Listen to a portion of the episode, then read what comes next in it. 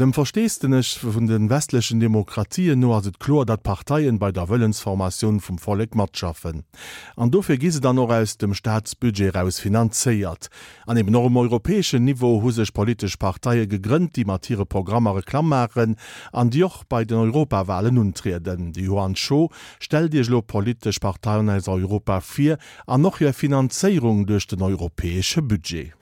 Im September 2017 hat die Kommission der Europäischen Union neue Vorschläge zur Finanzierung der politischen Parteien auf europäischer Ebene angekündigt. Diese Mitteilung wirft eine Reihe von Fragen auf. Was bitte sind denn politische Parteien auf europäischer Ebene? Seit wann gibt es so etwas und wo ist das geregelt? Was machen diese Parteien, welche Befugnis und Programme haben sie? Und wer finanziert diese Parteien und wie viel Geld bekommen sie genau? Bei den Antworten auf all diese Fragen sollte man einen Blick in die Verträge zur Gründung der Europäischen Union werfen. Nach Artikel 10 des EU-Vertrages tragen politische Parteien auf europäischer Ebene zur Herausbildung eines europäischen politischen Bewusstseins und zum Ausdruck des Willens der Bürger der Union bei. Auf nationaler Ebene wird den Parteien eine etwas andere Funktion zugewiesen.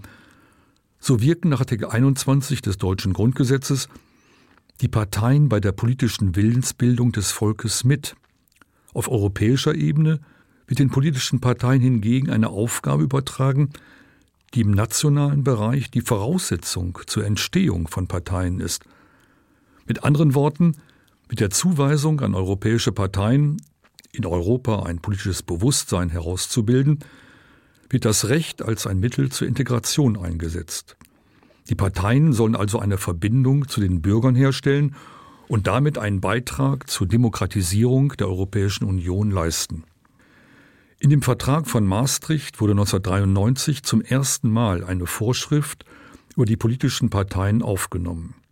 Aber erst 2003 mit dem Vertrag von Nizza erfolgte eine konkrete Rechtsgrundlage für die Regelung der Parteien auf europäischer Ebene. Nach dem Vertrag von Lissabon gilt nunmehr zur Bestimmung des Rechtsstatus und der Finanzierung der europäischen Parteien das ordentliche Gesetzgebungsverfahren, wonach das Europäische Parlament und der Rat einvernehmlich die Einzelheiten durch eine Verordnung festlegen. Auf europäischer Ebene haben sich allerdings schon in den 70er Jahren die ersten transnationalen Parteien gebildet, so bestand seit 1974 der Bund der sozialdemokratischen Parteien der Europäischen Gemeinschaften, aus dem dann 1992 die Sozialdemokratische Partei Europas wurde. Die christdemokratischen Parteien in der EG schlossen sich 1976 zur Europäischen Volkspartei zusammen. Aus der 1976 gegründeten Föderation der liberalen und demokratischen Parteien ging dann 1993 die Europäische Liberale und Demokratische Partei hervor. Die Grünen schlossen sich in den 90er Jahren zur Europäischen Föderation der Grünen Parteien zusammen. Im Laufe der Zeit hat sich eine Reihe von neuen Parteien auf europäischer Ebene gebildet, deren Programme von extrem links bis weit rechts reichen. So werden im Jahre 2017 insgesamt 14 europäische politische Parteien gefördert. Bei den europäischen Parteien handelt es sich zum Teil um Parteibünde, bei denen nur nationale Parteienmitglieder sind. Andere hingegen setzen sich aus einzelnen Parteimitgliedern zusammen. Die Einzelheiten, welche europäischen Parteien berechtigt sind, aus dem Haushalt der EU Geld zu erhalten, wenn in der Verordnung des Parlaments und des Rates von 2004 über die Regelungen für die politischen Parteien auf europäischer Ebene und ihre Finanzierung festgelegt. Dieser Rechtstext befasst sich fast ausschließlich mit der Finanzierung und Verteilung der Haushaltsmittel.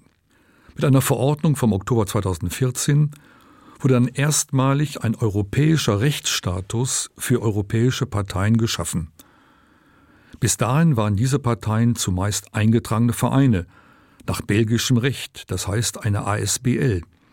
Nunmehr können die Parteien eine europäische Rechtspersönlichkeit erwerben, wenn sie ihren Sitz in einem der Mitgliedstaaten haben, ihre Mitglieder in mindestens einem Viertel der Mitgliedstaaten, entweder durch Mitglieder des Europäischen Parlaments oder von nationalen oder regionalen Parlamenten vertreten sind, oder aber in mindestens einem Viertel der Mitgliedstaaten wenigstens drei Prozent der abgegebenen Stimmen erhalten haben.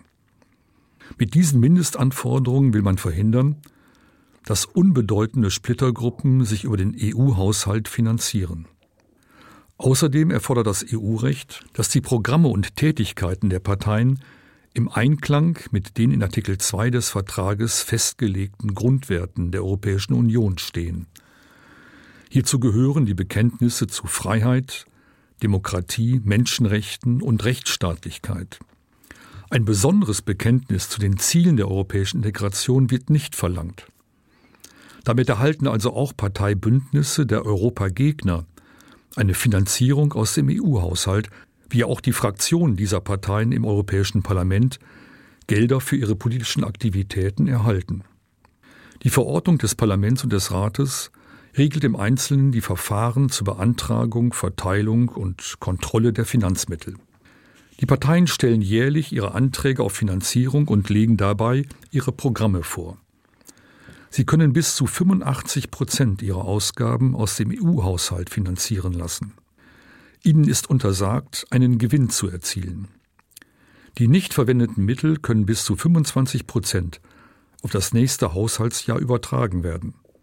Die europäischen Parteien dürfen mit den erhaltenen Mitteln nicht ihre nationalen Parteien finanzieren. Sie können allerdings Spenden bis zu einem Wert von 18.000 Euro pro Jahr und Spender annehmen. Spenden über 3000 Euro müssen in den Jahresabschlüssen namentlich genannt werden.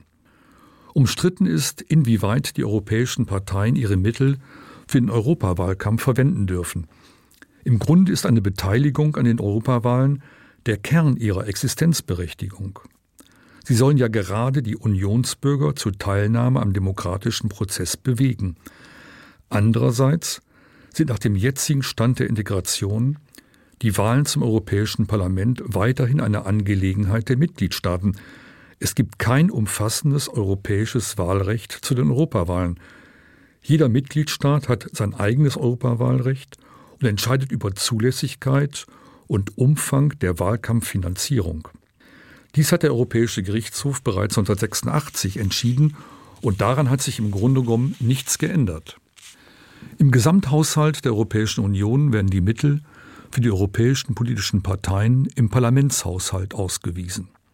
Das Präsidium des Parlaments entscheidet auf Vorschlag des Generalsekretärs über die von den Parteien eingereichten Anträge auf Finanzierung und die Aufteilung der Mittel. Für das Haushaltsjahr 2017 sind insgesamt 31 Millionen 905.000 Euro für die europäischen Parteien ausgewiesen. Im Verhältnis zum Haushaltsjahr 2011, also innerhalb von sechs Jahren, stellt dies eine Steigerung von etwa 80 Prozent dar. Von den 14 geförderten Parteien erhielten die Europäische Volkspartei 8.683.000 und die Europäische Sozialistische Partei immerhin noch 7.154.000 Euro. Mit diesen Finanzmitteln stellen die Parteien Mitarbeiter ein, mieten Büroräume, organisieren Parteikongresse und Informationsveranstaltungen. Unabhängig davon werden auf europäischer Ebene auch die politischen Stiftungen mit insgesamt 19 Millionen Euro gefördert. Zum Schluss möchte ich noch einmal auf den Auftrag zurückkommen, den die europäischen Parteien nach dem EU-Vertrag haben, nämlich zur Herausbildung eines europäischen Bewusstseins und zum Ausdruck des Bürgerwillens beizutragen. Diesen Beitrag lassen sich die politischen Parteien aber sehr gut vom europäischen Steuerzahler bezahlen.